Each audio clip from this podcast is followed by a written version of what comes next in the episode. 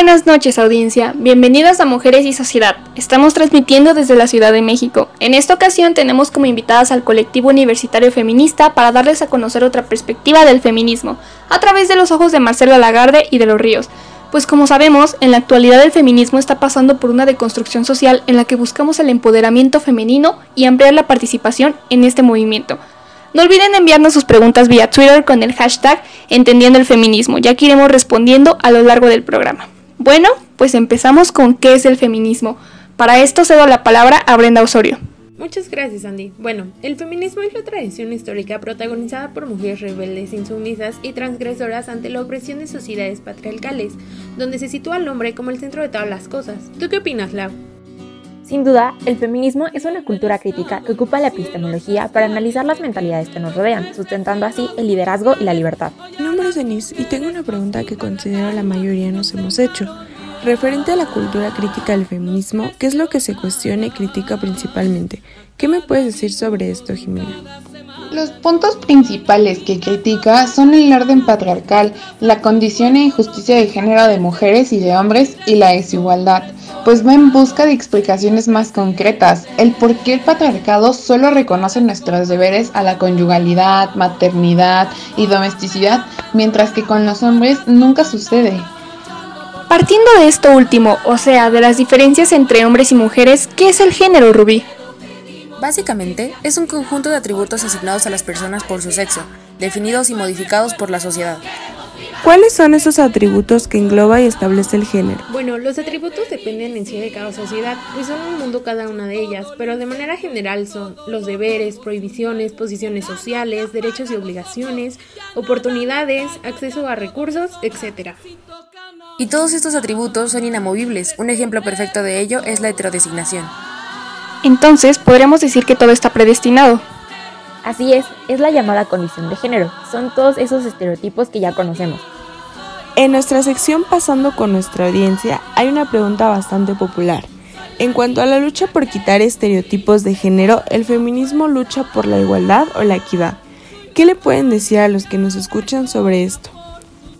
Si bien hay que puntualizar que la desigualdad es la base de la discriminación, pues diversas ideologías patriarcales naturalizan la desigualdad entre ambos sexos.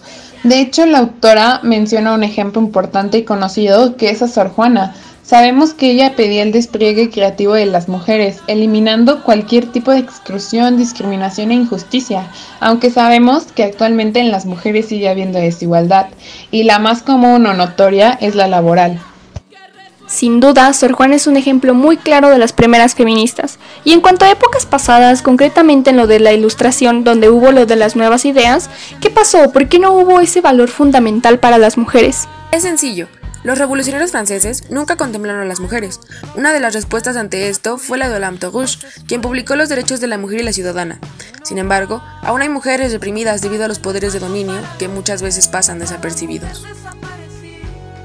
Los poderes que menciona Rubí están englobados en el sexismo, la misoginia, machismo, lesfobia, homofobia, cualquier fobia por opción sexual, donde se sienten con el poder de excluir, marginar, discriminar, explotar y violentar.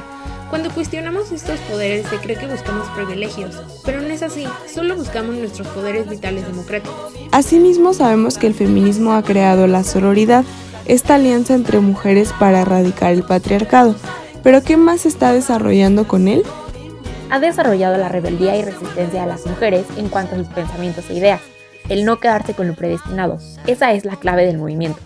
Feminismo está logrando que mujeres de autoridad hagan visible la autoridad de otras mujeres, pues esta ha sido una práctica benéfica.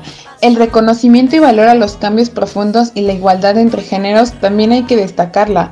Por ejemplo, lo que vivimos este 8 de marzo nos deja ver cómo ha crecido este movimiento a pesar de que aún existe desaprobación por parte de algunas mujeres. ¿Y por qué consideran que aún exista esa desaprobación entre mujeres siendo que es algo positivo para ellas? Porque el patriarcado ha permeado bastante en sus vidas. Creen que porque no lo han vivido no pasa, son agenéricas y antifeministas. Por eso, esperamos que esta plática haya servido de algo en todos nuestros oyentes, que les motive a analizar, criticar y generar un cambio. Para cerrar, podemos concluir que ahora el feminismo ha evolucionado. Se sigue buscando la no violencia contra las mujeres, sigue vigente alrededor del mundo. La lucha no se acaba hasta que sean libres todas y cada una de ellas. De mi parte ha sido todo. Gracias por acompañarnos, ha sido muy interesante tenerlas aquí y gracias a ustedes, nuestra audiencia, por escucharnos una vez más. Nos vemos en la siguiente emisión con más temas.